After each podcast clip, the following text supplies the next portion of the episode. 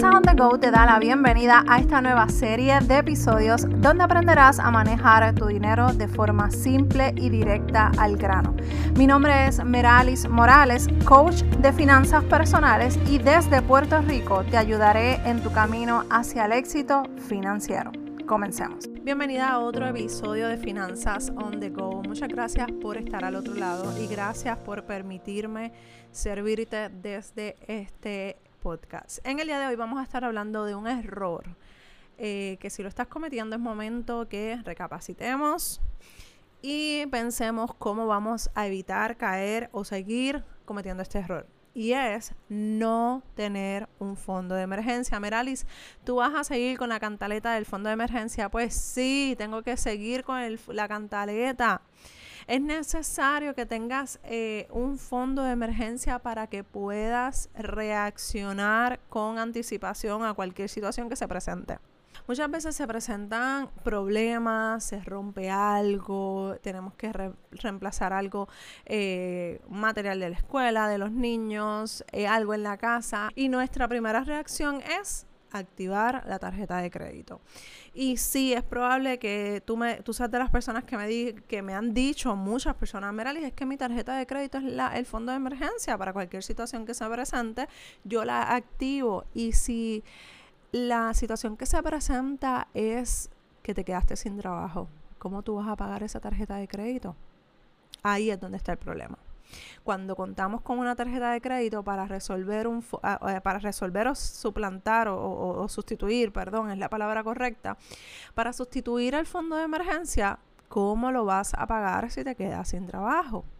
Entonces, ahora escuchamos a muchos expertos en finanzas que tienen mucha razón, que están eh, compartiendo y diciendo no, que si tener dinero ahorrado está, estás perdiendo ese dinero porque es mejor invertirlo en la bolsa de valores o en los bitcoins o en las criptomonedas o whatever, whatever. Probablemente tienen razón y tienen razón, estoy de acuerdo. O sea, si tú tienes 10 mil dólares en una cuenta de ahorro, la inflación, la falta de interés, todas esas cosas te van a afectar, pero esto es algo totalmente diferente.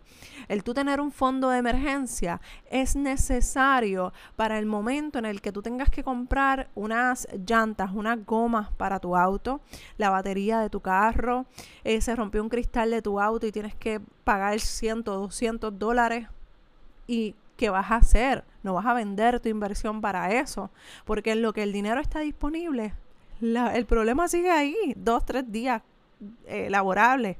Y si te pasa a las 11 de la noche de un domingo, ¿qué vas a hacer? Por eso necesitamos un fondo de emergencia. Y no es que vamos a tener 10 mil dólares de ahorros en un fondo de emergencia. Bueno, a menos que tú tengas gastos grandes. Pero estamos hablando de una cantidad en la que tú puedas reaccionar de la forma correcta ante una situación que tú no esperabas. Entonces, cuando lo vemos de esa manera, entonces, ahí, o sea, ya cuando estamos en el problema, cuando estamos en la situación, ahí es que nos acordamos de Merali, de la cantaleta de Meralis, de por qué no tengo mi fondo de emergencia. Y déjame decirte que he tenido personas que me han dicho, gracias a esa cantaleta que tú me has dado, yo pude ahorrar, aunque sean 250 dólares, y gracias a eso, pude eh, sustituir una batería de auto que se me rompió un sábado por la noche y dejó a mi esposo a pie en la, en la avenida. Eso es una persona que verdaderamente me escribió su testimonio. Y cuando tú me dices esas cosas, yo digo, gracias a Dios, porque por lo menos es escuchan el consejo y lo ponen en práctica. Así que, ¿qué es lo que vamos a empezar a trabajar aquí con el fondo de emergencia? No es que vamos a tener miles de dólares como fondo de emergencia, eso no es.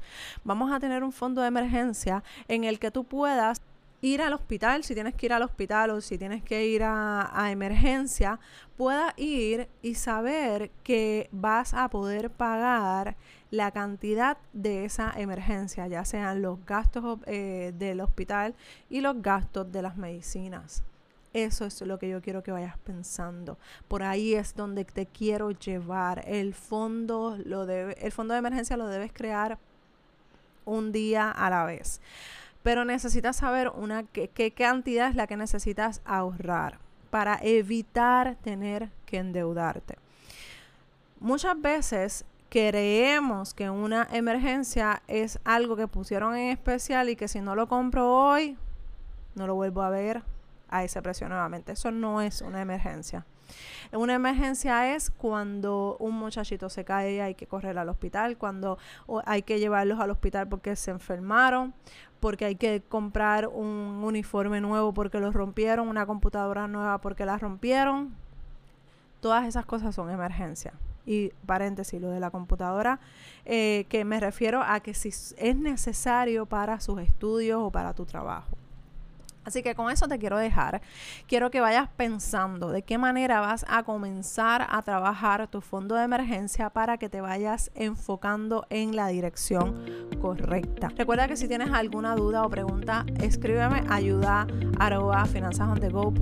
No te olvides que todavía está disponible la clase de Crea tu presupuesto totalmente gratis. No pierdas más el tiempo y toma el control de tus finanzas ahora ya. Nos escuchamos en el próximo episodio de Finanzas